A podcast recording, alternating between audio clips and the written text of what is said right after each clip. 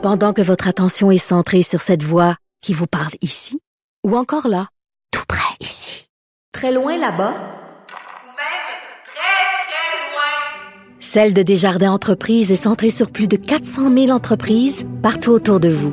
Depuis plus de 120 ans, nos équipes dédiées accompagnent les entrepreneurs d'ici à chaque étape pour qu'ils puissent rester centrés sur ce qui compte, la croissance de leur entreprise.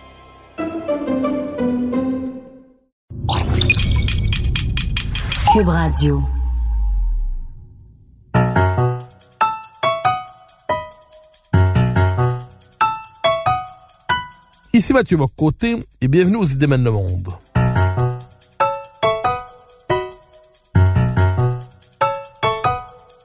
Nous chercherons à comprendre, à travers le regard des intellectuels québécois et européens, les grands débats qui façonnent notre monde.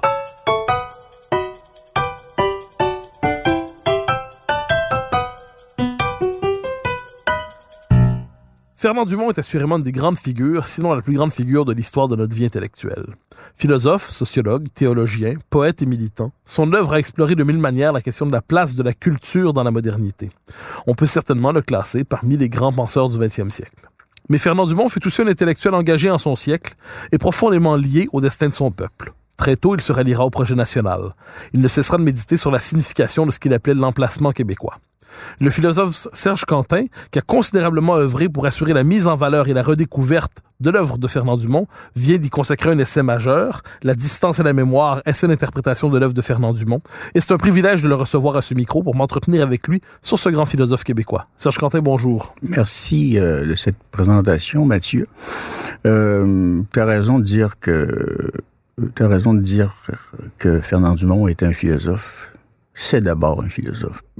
Dumont était, ce qui est extrêmement rare, hein, comme vous l'avez dit, poète, sociologue, même si euh, euh, il n'a pas fait beaucoup de sociologie au sens euh, donc au, sociologie sens, compréhensive. au sens universitaire Ouais. tel qu'on la pratique aujourd'hui, mais il était philosophe et théologien. C'est très rare qu'un intellectuel regroupe ces différentes étiquettes, mais ces étiquettes-là, lui, euh, Dumont, euh, n'en avait, n'en avait cure, au fond. hein. Ce qui l'intéressait, c'était les problèmes, les problèmes qu'on pouvait traiter théologiquement, euh, sociologiquement, philosophiquement, mais d'abord et avant tout, euh, philosophiquement. Et son œuvre, c'est une philosophie de la culture. Euh, C'est d'ailleurs son livre le plus important, le, le- le lieu de l'homme. Euh, Dumont reconnaît que c'est son livre le plus important. Il développe une véritable théorie de la culture. Et euh, bon, quand on connaît un petit peu Dumont, on, on- on connaît là aussi la, la distinction entre culture première et culture savante. Cu- Culture savante, Seconde. cu- seconde, pardon.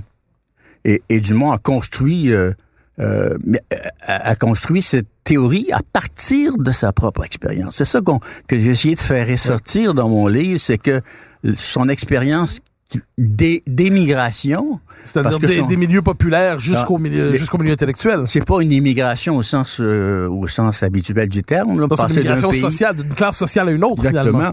Et cette ex- expérience-là a été euh, absolument fondamentale pour son œuvre. Mais lui-même ne s'en, ne s'en est rendu compte que, que plus tard, à quel point ses livres, notamment Le lieu de l'homme, étaient euh, inspirés directement par son expérience. Directement, mais transposés, parce que dans, dans Le lieu de l'homme, il n'est pas du tout question de sa vie. Il n'est même pas question du Québec. Hein?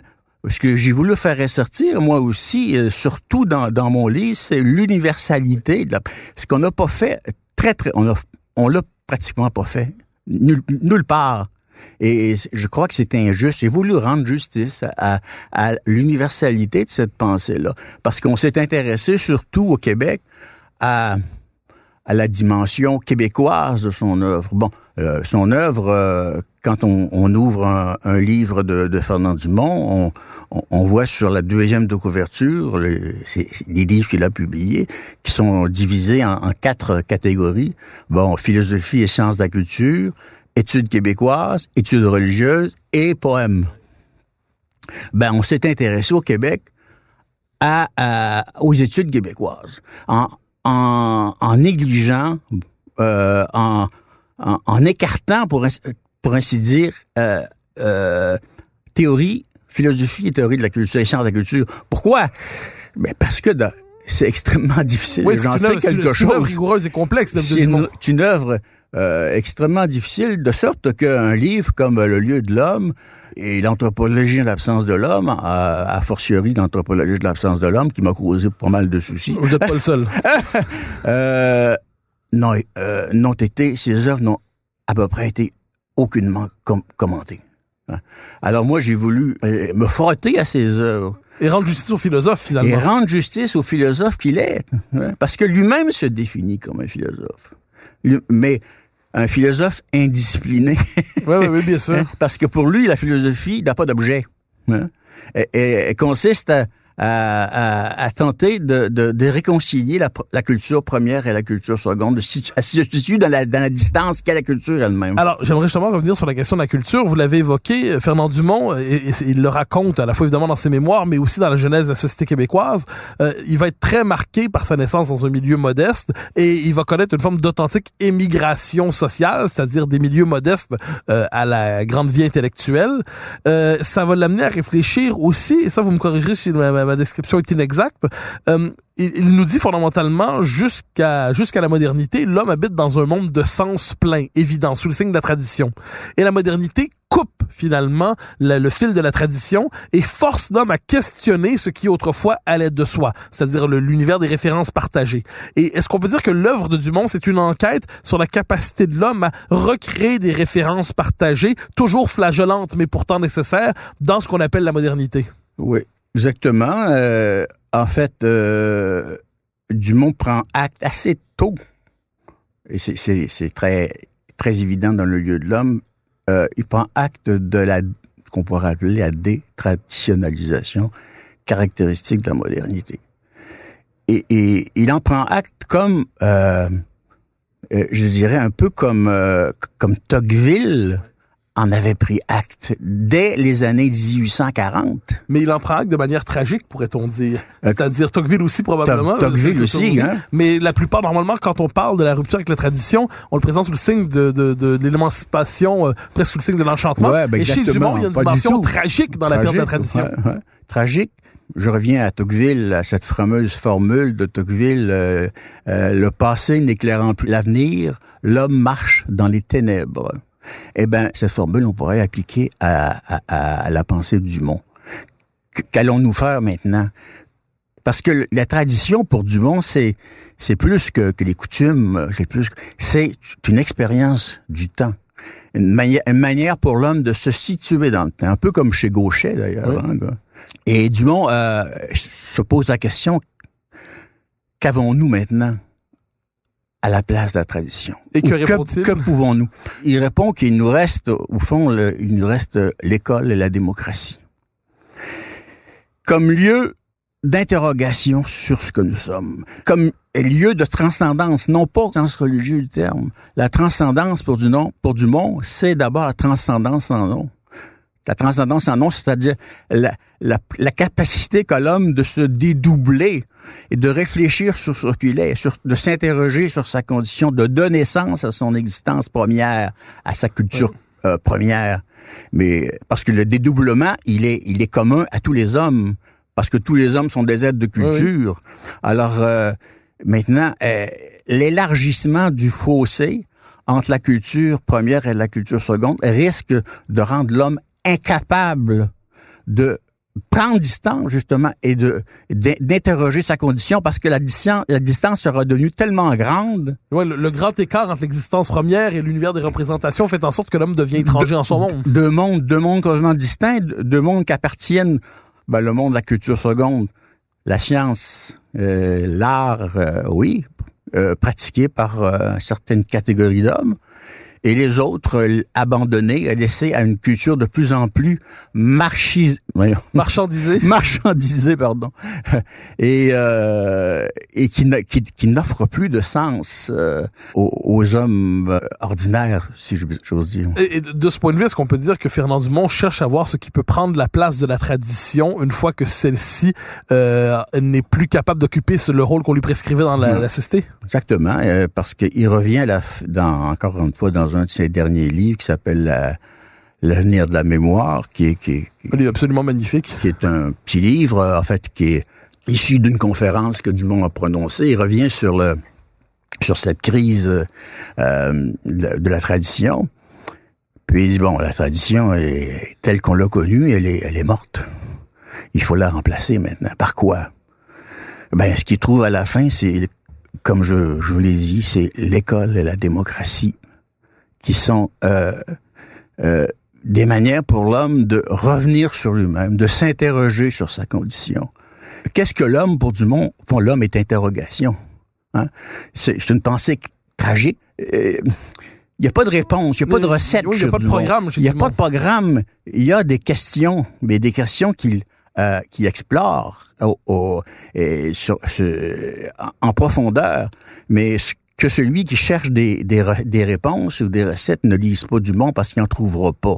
Il va trouver, euh, euh, il va se casser la tête sur des questions. Dumont dit dans une entrevue, vous savez, moi, ça va peut-être vous paraître curieux pour un, croyant, parce que je suis croyant, mais j'ai pas beaucoup de certitude.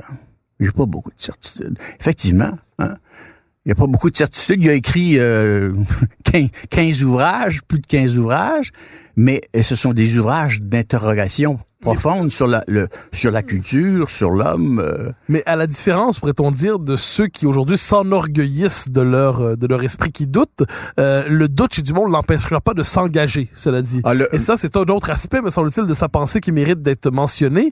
Euh, son engagement, je dirais québécois, mais pas que québécois, parce que il s'engageait ici pour des idéaux qui seraient valables probablement ailleurs, euh, ailleurs dans le monde. Euh, L'engagement de Dumont, a, on pourrait dire, a trois grandes dimensions. Euh, ce qu'on a appelé dans les années 70 de- le socialisme d'ici, euh, l'engagement pour la culture, donc la question de la langue française, il va jouer un rôle dans la rédaction de la loi 101, et l'indépendance du Québec.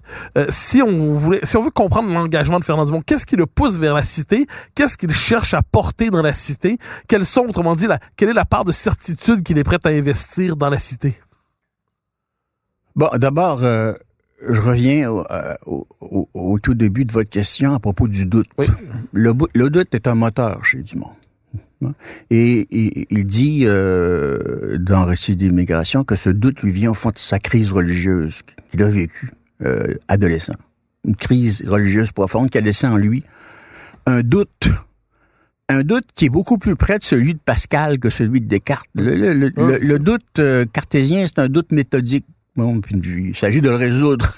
Une fois qu'il est résolu, ben, on a la vérité. puis le, bon, c'est le hein, doute comme technique d'enquête. Ouais. Exactement. Alors que le doute, le doute pascalien, c'est un doute métaphysique, si j'ose dire. Bon, alors, alors, qu'est-ce que qu'est-ce que Dumont euh, a apporté à c'est le sens de votre question? Oui, ben son engagement, c'est-à-dire que Fernand Dumont, qui est un philosophe authentique, dont l'œuvre peut être lue en France, en Slovaquie, Mm. en Slovénie, et on trouverait, on trouverait sens, euh, on trouverait une, une œuvre véritablement universelle, mais cet homme était un homme d'ici. Cet homme était engagé dans la société québécoise. Il méditait sur l'emplacement québécois. Il demandait qu'est-ce que ça veut dire il aurait québécois? pu, il aurait pu, il aurait pu euh, s'expatrier et devenir un intellectuel français. Et pourtant, il a décidé de Il a faire, décidé- d'être non seulement un intellectuel, mais un citoyen québécois. Ah oui, parce qu'il croyait que, bon, que, il croyait que le Québec était son pays et qu'il serait beaucoup plus utile euh, comme intellectuel à la société québécoise qu'à la société française. Alors, il, il est, il est resté au Québec. Il a œuvré au Québec. Euh, il avait horreur des voyages, d'ailleurs. et il aurait fallu pour qu'il soit, pour que son œuvre soit connue à l'étranger, qu'il fasse des efforts, euh, qu'il qu'il aille prononcer des conférences. Il a été quand même président de, de- de l'Association des sociologues de, de langue française pendant deux, deux ou trois ans. Il, il n'a pas euh, été présent en France comme euh, il aurait dû l'être si s'il avait voulu devenir une vedette, Ouais, une vedette euh, médiatique, euh, enfin une vedette intellectuelle comme euh, l'ont été euh, Foucault et tant d'autres, parce que il était de cette trempe-là, je pense. hein. Et euh, mais il croyait il, il était profondément enraciné dans dans sa société. Il, il- il y a œuvré toute sa vie finalement afin de euh, de résoudre au fond des, des- des- c'est un peu le sens de, de jeunesse de la société québécoise. hein. Son, son grand livre, Ouais, il son- raconte son histoire de la société un- québécoise. le- à mon avis, c'est le plus grand livre qui a jamais été écrit sur l'histoire de la société québécoise, même si c'est pas un livre d'histoire. hein. D'ailleurs, les, les, les, les, les- les historiens l'ont remarqué, Ouais, ouais. puis lui ont fait remarquer. Euh, c'est une ça comme une psychanalyse de la société québécoise. Exactement, c'est une psychanalyse, mais sans aucun jargon psychanalytique. Hein? Où il cherche à faire sens de l'esprit. C'est-à-dire, il va comprendre le présent ou les problèmes, les empêchements euh, du présent, euh, la, la, la difficulté d'être québécois, la difficulté de définir son identité. Les, euh, ben, il écrit ça en 1993, ça, peut, ça paraît en 1993, donc 13 ans après le premier référendum, après l'échec du premier référendum, deux ans avant, Avant le, le- avant le second. Il veut comprendre pourquoi. Dans toute bonne psychanalyse, hein, celui qui se présente devant un psychanalyste, il y a un problème aujourd'hui, il n'arrive plus à avancer, il est bloqué. Comme qu'est-ce qu'il va faire? Il va remonter à euh, dans son enfance Aux origines. aux origines. C'est ce que fait Dumont. Puis Dumont remonte très loin. Il remonte jusqu'à la Nouvelle-France pour comprendre le, euh, le Québécois d'aujourd'hui. Oui, le défaut de fabrication d'origine du Québécois. Ouais, Puis il dit que bon, euh, la Nouvelle-France, il y a un mot très fort pour euh, euh, parler de l'expérience de la Nouvelle-France. Il dit que c'est un avortement. Ça va être très difficile de, de, de surmonter cet avortement-là. Après la Nouvelle-France, la lutte pour la survivance. Et Dumont se, se- est, pas, est pas du tout méprisant à l'égard de la survivance. À la différence d'une partie des gens de sa génération qui considéraient que c'était une, une période si sombre qu'elle méritait mépris et oubli. Ben oui, Dumont s'est beaucoup battu, au fond, contre l'idée euh, qui était assez répandue chez les intellectuels de la Révolution tranquille, euh, selon laquelle ce qui vient avant, c'est la grande noirceur. Il n'y a rien à en tirer. Il n'y a rien à en tirer. Mais s'il n'y a rien à en tirer, il n'y a pas, pas d'avenir pour le peuple québécois, là, parce que parce que le peuple québécois, il, il, il, il- est pas né en, en 1960. Là. Notre histoire, elle remonte bien avant. Et puis et puis il faut traîner derrière soi ce passé-là. Il faut qu'est-ce qu'il faut quoi, quoi en faire de ce passé? Oui, Dumont cherchait à, à faire sens, à, à retrouver une pertinence une- à- pour un passé qu'on avait euh, qu'on- voulait congédier brutalement.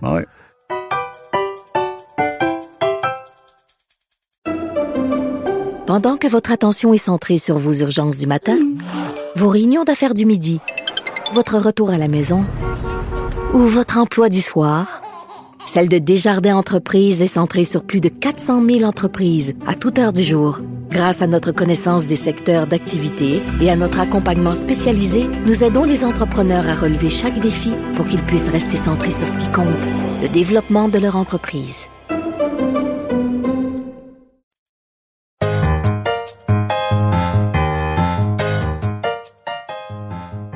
Chez Dumont, donc il y a cet engagement québécois, mais lui-même va s'engager dans la cité. C'est-à-dire euh, que c'est un professeur d'université, mais ça va être aussi, il va écrire des, bon, des articles qui touchent de, de- dans des revues comme Maintenant, dans bien d'autres. Ouais. Et, et il va même jusqu'à s'engager pour, pour la question de la langue française. Euh, il va accepter un, un rôle dans la haute fonction publique au moment du premier gouvernement du Parti québécois Ben oui, en- pour jouer un rôle autour de la, de la rédaction de la loi Sœur. Il raconte, puis il m'a raconté personnellement, mais il raconte dans, dans, dans un récit d'immigration, dans ses mémoires, que avant la, la campagne qui a porté euh, le Parti québécois au pouvoir. qui, porte le Parti au- au- québécois au pouvoir, il reçoit la visite de René Lévesque. René Lévesque avait pas beaucoup d'admiration pour les intellectuels, hein, sauf pour Dumont. Et Dumont euh, euh, reçoit la visite de, de René Lévesque en, quelque part en 1976, en- à- durant la campagne électorale ou, ou avant. Et euh, il reçoit la visite de Raymond, euh, de René Lévesque, qui euh, René Lévesque veut le convaincre de se présenter aux élections. Puis Dumont dit, euh, ça a été difficile quand même de, de- de refuser parce qu'il y avait une tête dure, euh, euh, René Lévesque. Mais je lui ai dit à un moment donné, écoutez, un de mes arguments, c'était, euh, imaginez que, que je suis député. On pourrait même imaginer qu'il est ministre parce que René Lévesque voulait recruter euh, Fernand Dumont pour qu'il devienne ministre de la Culture. Ben, imaginez que je suis député, puis que un député d'en face de l'opposition euh, dit quelque chose de sensé. Il dit, moi, selon mes, euh, mon éthique, là, l'éthique de savant, d'intellectuel, ben, je dois reconnaître que c'est, que c'est tout à fait sensé ce qu'il vient de dire. Il dit, là, c'est... Autrement dit, je ne suivrai, je ne suivrai pas la ligne de parti. Et ça, c'est un argument euh, important. Cela dit... Ce qui euh, n'empêche pas de s'engager un an plus tard comme a- fonctionnaire. ce qui, qui n'empêche pas de s'engager avec euh, Guy Rocher d'ailleurs pour, euh, pour la rédaction de la fameuse euh, charte de la langue française, la loi 101. Il va, il va prendre congé de l'enseignement pendant un an euh, pour euh, travailler sur la, la, la, la fameuse loi 101, mais il va être très content de retourner aussi après à, à ses travaux, à ses, à ses recherches, à son enseignement. hein. Puis, et en 1995, le premier ministre Parizeau va faire appel à lui et à deux autres personnes du, euh, du milieu culturel québécois, Marie Gilles Laberge et Vigneault Vigneault, oui. et Marie Laberge, pour euh, écrire la, la loi de, sur la souveraineté. Oui, le préambule, le préambule sur la, déclaration de souveraineté. Ouais. Et c'est un engagement important pour lui, la question de la souveraineté dans un. Ah ouais. euh, C'est euh, qui, on pourrait dire, je dirais pas que ce qui est qui est au cœur de son œuvre philosophique en tant que tel, mais en mais son œuvre éclaire, son son œuvre de philosophe éclaire son engagement pour la souveraineté, c'est-à-dire le besoin d'enracinement pour un homme, euh, le besoin de, de- est, tout est lié chez Ouais. Dumont. Hein. C'est étonnant parce que moi qui ai, qui ai la prétention d'assez bien connaître son œuvre quand même, pour le dire ainsi. où les grandes dimensions de l'œuvre sont déjà en place dès le début des années 50. Il sait très bien où il s'en va. Il va développer. Il y a un programme, il y a, il y a un programme de recherche. Et euh, un programme euh, en, en théologie, un programme en, en culture, a un programme sur le Québec. Ben, son, son- article euh, qui paraît en 1958 euh, dans Cité libre euh, est très est très important. Je l'ai examiné, je l'ai étudié dans, dans mon livre. Il invite justement euh, à- le Québec à faire une, une psychanalyse. Déjà, il parle d'une psychanalyse de nos euh, de, de nos empêchements. Plus tard, il va continuer. euh, ce, qui- ce qui est étonnant, c'est c'est c'est trop quatre dimensions parce que j'ai quatre dimensions parce qu'il est poème aussi. Oui. Puis il va être poète non seulement en 1952, mais il va, il va écrire un autre recueil de poèmes en 1970 et à toute fin de sa vie, l'arrière-saison qui va être intégrée aux œuvres complètes de, de- poésie, euh, la part de l'ombre. Alors, euh, je, reviens un instant sur cette dimension parce qu'elle interpelle notre notre actualité la plus immédiate. Euh, quel sens donnait Fernand à son engagement pour l'indépendance du Québec? Est-ce que c'est, je, devine que c'était plus qu'un simple oui référendaire. Euh, ça s'inscrivait dans sa compréhension de la culture québécoise. Comment peut-on comprendre son adhésion au projet euh, indépendantiste? À propos de, de, de son article de 58 dans, dans Cité libre, euh, il dira, ben j'étais euh, j'étais assez près finalement des gens de, de, de- je partageais avec eux beaucoup d'idées, sauf la question nationale que je ne méprisais pas, contrairement aux gens de Cité libre. Je considérais qu'il y avait là associé notamment Pierre-Éliott Trudeau et quelques Bon, autres. Je, Gérard Pelletier. ben. Ouais. Et euh, je considérais que il fallait demeurer, défendre, sauvegarder cette euh, cette identité en la, en la transformant, bien sûr, en, en réfléchissant sur elle, en, en se l'appropriant, en, en résolvant la, la dissociation, parce que c'est ce qui, c'est le propos même de Genèse de la société québécoise, la dissociation du politique et du culturel. La survivance euh, étant une, une, un projet essentiellement culturel. Et ce qui explique d'ailleurs qu'en 1960, tout s'écroule parce que la culture va changer. Mais il, s'agit maintenant que faire de, que faire de, de ce passé-là et comment réconcilier ce qui a été scindé depuis, depuis toujours, la, culture et le, politique cette, dissociation-là, il essaie de, la penser, d'où elle vient, comment l'expliquer et comment la surmonter aussi, en se donnant ce qu'il dit à la toute fin de, de Genèse de la société québécoise, le courage de la liberté. Hmm. Mais il faut croire que nous n'avons pas eu ce courage. Alors, il y a un élément chez Dumont, euh, moi, que je me, dans mes premières lectures et chaque fois que j'y suis revenu, qui m'a toujours marqué, c'est dans les, euh, c'est la méditation sur la condition québécoise en elle-même, sur ce qu'il appelait l'emplacement québécois. Euh, Dumont est peut-être un des philosophes qui a pris le plus au sérieux, sans le nommer comme tel, la question des petites nations. C'est-à-dire, euh, pour le dire avec les mots de Kundera, Mhm. petites nations, nations qui, non pas par sa taille, mais qui, qui, qui sait qu'elle est fragile, qui Fragile. sait qu'elle peut disparaître. disparaître du jour au lendemain. Et ouais, chez presque. Dumont, il nous dit quand on est un intellectuel d'une petite nation, on ne peut pas faire l'économie d'une réflexion sur ce que sur ce que ça veut dire être membre d'une petite culture toujours compromise dans son existence même. Euh, J'aimerais vous entendre justement sur cette notion qui est présente surtout à la fin du sort de la culture, mais qui est présente aussi ailleurs. Qu'est-ce que ça veut dire pour Fernand Dumont réfléchir à l'emplacement québécois? Est-ce qu'on peut dire que c'est au cœur de sa réflexion cette méditation sur l'emplacement québécois et la participation de petite culture? Ah oui, ben euh, oui, au cœur de sa réflexion depuis depuis toujours. Dumont est, est- au fond, il est euh, nationaliste avant même d'être indépendantiste. Pour lui, euh, la nation québécoise, comme vous dites bien, c'est une petite nation qui a besoin d'être défendue, d'être euh, dont on doit rappeler les raisons communes dont on doit rappeler les raisons communes constamment.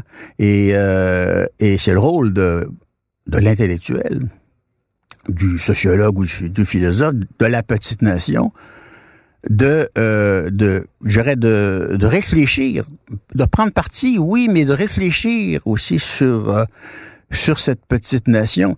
Parce qu'aussi longtemps que l'on réfléchit sur cette petite nation, cette petite nation existe. Encore une fois, l'importance de l'interrogation, s'interroger, se réfléchir. À partir du, moment où on ne réfléchit plus, où, où les choses semblent aller de soi, eh ben là, c'est là où il y a un danger, je pense. Mais Dumont ne pouvait pas ne pas réfléchir euh, sur la nation québécoise dans la mesure où il, prend conscience à un moment donné que son œuvre théorique, qui ne parle pas du tout du Québec, en parle néanmoins beaucoup, parle de son expérience personnelle, de son émigration et du phénomène d'émigration qu'a connu le, le, la société québécoise aussi. Hein, avec la Révolution tranquille, hein, on est passé d'une société euh, traditionnelle, pour faire court, à une société moderne.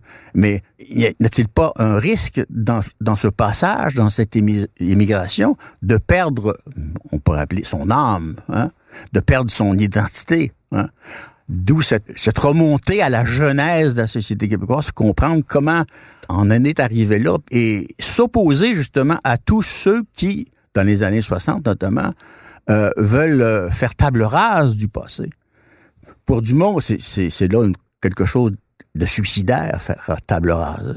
De, ben, comment comment voulez-vous croire que vous avez un avenir si vous rejetez ce que vous avez fait auparavant? C'est pourquoi il va entreprendre une psychanalyse de la société québécoise. Mais encore une fois, il faut faire attention avec le mot parce que il y a eu des, des, des tentatives psychanalytiques d'études des sociétés avec beaucoup de jargon. Mais Dumont n'utilise aucun... D'ailleurs, Dumont a une langue extrêmement précise. Ben, en fait, il écrit davantage comme Hippolyte Taine, pourrait-on dire, euh, qu'il écrit qu'à la, la manière des sociologues contemporains. Il écrit à la manière des grands classiques français. Exactement. Il fait partie de la tradition française. Il a une langue soignée, très soignée, qui ne jargonne pas du tout. Euh, une langue claire, rigoureuse, difficile. Avec souvent des métaphores difficiles à, à saisir. Il, faut s'accrocher pour Oui. Dumont. Il hein. expliquait quelquefois une métaphore par une autre métaphore. Puis il donne peu d'exemples euh, concrets. Là. Moi, j'ai publié en l'an 2000 des, les, euh, un livre d'entretien. J'ai arrangé un peu les entretiens, euh, grand nombre d'entretiens qu'il a accordés durant sa, sa carrière. Il, il est forcé par l'intervieweur souvent de donner des exemples. Alors, c'est- c'est c'est- c'est très euh, pédagogique, autrement dit. Euh, c'est une façon de, de mieux comprendre ce qu'il a voulu dire en, en- en utilisant une langue parfois que lui-même reconnaissait abstraite, très abstraite. Alors, nous nous rapprochons de la fin de notre entretien. Il y a deux questions que j'aimerais vous poser. Euh, la première, euh, et c'est hum, c'est une question un peu, euh, comme on dit chez nous, malaisante. L'œuvre de Dumont est une œuvre absolument centrale, et pourtant, j'ai l'impression, et d'autres l'ont peut-être cette impression aussi, qu'après 1995, ou à tout le moins dans les années qui vont, euh, après sa mort évidemment aussi, c'est une œuvre contre laquelle une partie de la pensée québécoise va se redéfinir pendant quelques années, comme si chacun devait lancer son caillou à Dumont pour se donner le droit d'exister, et comme s'il y avait eu un rejet de l'œuvre de Dumont tellement elle était importante, euh, rejet qui a échoué, parce que manifestement son œuvre non seulement surnage, mais revient vers nous, mais comment expliquer le fait que pendant quelques années, la plupart des intellectuels majeurs, euh, pas tous, mais plusieurs à tout le moins, ont senti le besoin de rompre avec l'œuvre de Fernand Dumont? Euh, Je crois que c'est surtout parce que Dumont était d'une grande lucidité. Et on a conçu cette lucidité comme un pessimisme. la lucidité de Dumont l'amène à dire des choses extrêmement graves sur l'avenir de la société québécoise. Est-ce que cette société a encore un avenir? Encore là, il soulève des questions. Il répond pas, mais il soulève des questions. Et je pense que ces questions-là euh, sont douloureuses. On ne veut pas les entendre. On veut pas les entendre. On s'est empressé de, le, de les balayer, de les écarter, euh, sous prétexte que Dumont, enfin la fin de sa vie, était pessimiste. Il était, il était pessimiste parce que la réalité était sombre. La réalité du Québec est sombre. Quoi qu'on en dise actuellement, on, dit que l'économie du Québec va bien. Oui, certes, oui, va bien. Mais euh, le reste, la, culture, la sauvegarde de cette société-là, française, moi je pense qu'elle est, euh, cette société est en, est en danger, de, de, et de moins en moins francophone, et, et qu'on risque d'oublier euh, le sens de notre identité même. Et je me permets une dernière question, un peu à cette, lueur, à cette lumière. Euh, chaque génération entre dans une œuvre à partir de ses propres questions. Disons ça comme ça, c'est ce qui fait la, la force d'une grande œuvre, c'est qu'on peut l'aborder chaque fois en lui posant des questions nouvelles. Aujourd'hui, pour ceux, et je, je l'ai constaté souvent que de jeunes étudiants qui, euh, jeunes étudiants en histoire, en sociologie, qui découvraient du monde et qui étaient frappés par cette œuvre. je me suis déjà fait demander pourquoi on nous a caché ça. Pourquoi cette œuvre, on nous l'a, on, l'a laissé de côté. On m'a posé la question souvent. C'est toujours frappant comme question. Euh, la question, c'est que ce serait qu'est-ce que à partir de quelles questions peut-on aujourd'hui le mieux entrer dans l'œuvre de Fernand Dumont? Un jeune homme, une jeune femme de 20 ans qui euh, rentre dans l'œuvre de Dumont, quelles sont les questions les, les questions les plus euh, les plus adéquates à poser à l'œuvre pour qu'elle éclaire le, le Québec d'aujourd'hui et au-delà du Québec d'aujourd'hui, la philosophie d'aujourd'hui? Euh, Moi, je dirais que c'est la question toute banale du sens de la vie, de ce qu'il appelle Dumont appelle la pertinence. Dumont était au fait de la de la culture scientifique, moi qu'on peut se dire, connaissait très bien les théories en sociologie, euh, en, anthropologie, en, en l'étude littéraire, il y a une connaissance. Mais est-ce que cela donne sens à la vie? Peut-être pour ceux qui pratiquent ces, disciplines, hein? mais autrement dit, la vérité euh, que deux et deux font face quatre, c'est vrai, mais est-ce que ça donne sens à la vie? Et Dumont soulève constamment cette question-là. Pourquoi la vie vaut-elle la peine d'être vécue? Euh, qu'est-ce que l'homme? Qu'est-ce que l'homme? Que faisons-nous sur, sur cette terre? Euh, euh, qu'est-ce que la transcendance sans nom? Avons-nous besoin de cette transcendance-là pour être des humains? avons-nous besoin de nous dédoubler et puis de réfléchir sur notre condition? C'est là où où on peut entrer chez Dumont à partir de ces questions-là. Et à partir peut-être d'un... Bon, je ne veux pas faire de publicité pour un, pour euh, mes propres livres, mais un livre comme euh, Un témoin de l'homme, un livre euh, des entretiens du monde, ben là, je pense qu'on trouve en simplement les grandes questions que Dumont s'est posées, et je pense que le lecteur peut commencer par une œuvre comme ça, comme peut commencer aussi par Récit d'immigration. Euh, ses mémoires posthumes, hein, c'est son, autobiographie qui paraît quelques mois après sa mort. Euh, Récit d'immigration, c'est un livre qui nous dit d'où vient Dumont, comment comment s'est formé sa pensée. Euh, dans une deuxième partie, disons, c'est plus difficile parce qu'il il, bon, il réfléchit sur ses propres œuvres, puis euh, ça exige quand même un certain, euh, une préparation intellectuelle. Euh, oui, alors je pense que c'est dans, dans des livres... Euh, des jeunesse de la société québécoise. Ouais, ben c'est un livre quand même relativement accessible. Hein? C'est pas c'est pas pas l'anthropologie en l'absence de l'homme. Euh, c'est pas le, lieu de l'homme même. Et, euh, c'est un livre difficile pour certains, mais ça permet de comprendre euh, l'état de la société québécoise, les grandes questions que l'on cache, l'idée que l'idée selon laquelle on peut pas ne pas réfléchir sur le passé québécois et que c'est à partir de là qu'on peut, on peut comprendre le présent. Alors Serge Quentin, je vous remercie infiniment de votre présence aux Idées mènent le monde. Je rappelle le titre de votre ouvrage, La distance et la mémoire, essai d'interprétation de l'œuvre de Fernand Dumont auprès de l'Université Laval. Serge Quentin, merci. Merci Mathieu.